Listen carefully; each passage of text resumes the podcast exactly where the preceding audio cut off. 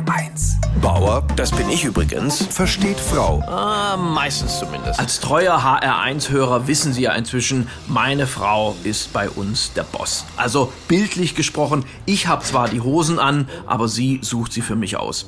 Aber das ist mittlerweile in fast allen Mann-Frau-Beziehungen so. Es gab jetzt eine Umfrage unter 1000 Männern, wie viel haben sie zu Hause zu melden auf einer Skala von 1 bis 10 und 80 Prozent der Männer haben geantwortet, sie müssten erstmal ihre Fragen, ob sie teilnehmen dürfen. Ich persönlich finde es aber gar nicht schlimm. Ich mag das sogar, wenn mir Entscheidungen abgenommen werden. Außer neulich, da meinte meine Frau, ich habe für dich einen Zahnarzttermin ausgemacht. Und ich, was hast du?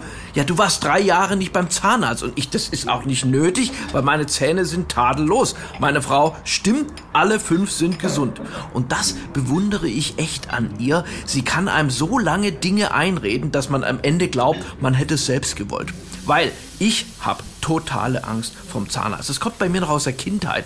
Wenn der der Sprechstundenhilfe früher immer sagte, eins kariös, zwei kariös, drei OB, vier kariös, da dachte ich immer, der spielt in meinem Mund Schiffe versenken.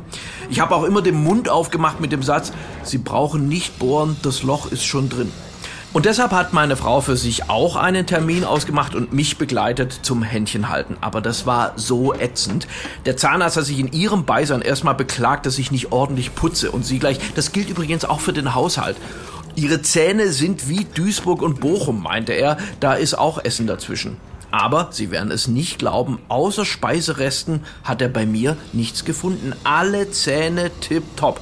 Ja, dann ähm, war meine Frau an der Reihe und was soll ich sagen? Sie braucht jetzt zwei neue Inlays und ein Keramikimplantat. Kostenvoranschlag 7500 Euro. Und ich, siehste, das hast du jetzt von deinem Zahnarztbesuch. Und sie, äh, wie hoch war nochmal deine Neustarthilfe für Künstler? Und ich, 7500 Euro. Und sie, puh, ich dachte schon, wir könnten uns das nicht leisten. Bauer versteht Frau. Auch als Podcast auf hr1.de. HR1, genau meins.